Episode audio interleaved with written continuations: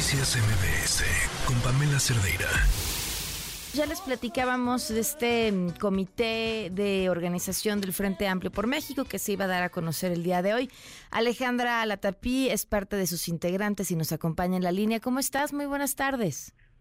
¿Qué tal, Pamela? Buenas tardes y buenas tardes a toda la audiencia. ¿Qué será lo que este comité estará encargado de realizar? Mira, justamente hoy fuimos eh, eh, integrados al, al grupo.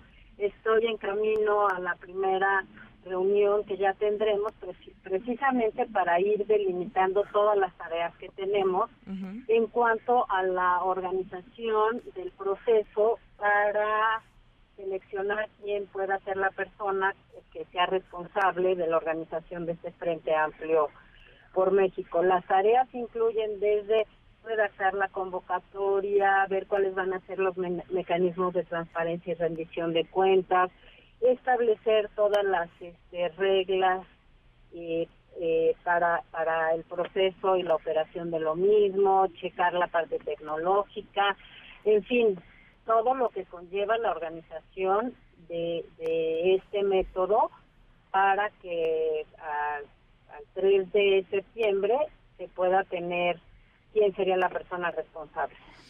Oye, eh, pues son todo, prácticamente todos los detalles en los que no habían, no se habían puesto de acuerdo, no habían anunciado. Claro, porque porque el anuncio primero fueron no te preocupes, te seguimos escuchando. A ti y a Google Maps.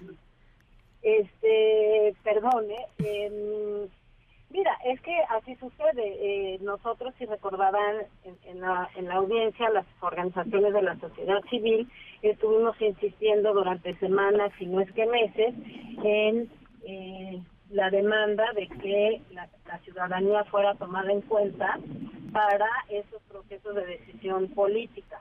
Los partidos atendieron nuestra demanda y pues acaba de diseñarse el método en lo general y precisamente ese método incluye que eh, expertos de la sociedad civil, como somos eh, varios exconsejeros y exconsejeras y un exdirector del Registro Nacional Federal Electoral en su momento, podamos ser quienes por mayoría definamos los pormenores de, de ese proceso no se puede tener todo diseñado de antemano, precisamente por los tiempos que nos llevaron todas las negociaciones para definir que hubiera. Em, la solicitud de firmas, que hubiera foros y diálogos de ideas, que hubiera estudios de opinión y una de las partes más importantes para que este proceso pueda ser verdaderamente democrático, la consulta directa a la ciudadanía. Entonces, todos estos detalles son los que vamos a empezar pues a trabajar ahorita a partir de las 5 de la tarde. No, pues van a tener una tarde bastante larga, ¿no? ¿Por qué puntos empiezan cuando dan a conocer las, eh, los primeros asuntos clave? Creo, eh, Ali, lo platicábamos, lo hemos estado platicando desde el día de ayer, eh, el, el dato clave o quizá lo más importante es esta participación ciudadana en esta especie de elección primaria, aunque no lo es tal. Eh, ¿Qué tan qué tan amplia va a ser y qué, qué tan convocada se va a sentir la ciudadanía que no apoye originalmente a alguno de los candidatos?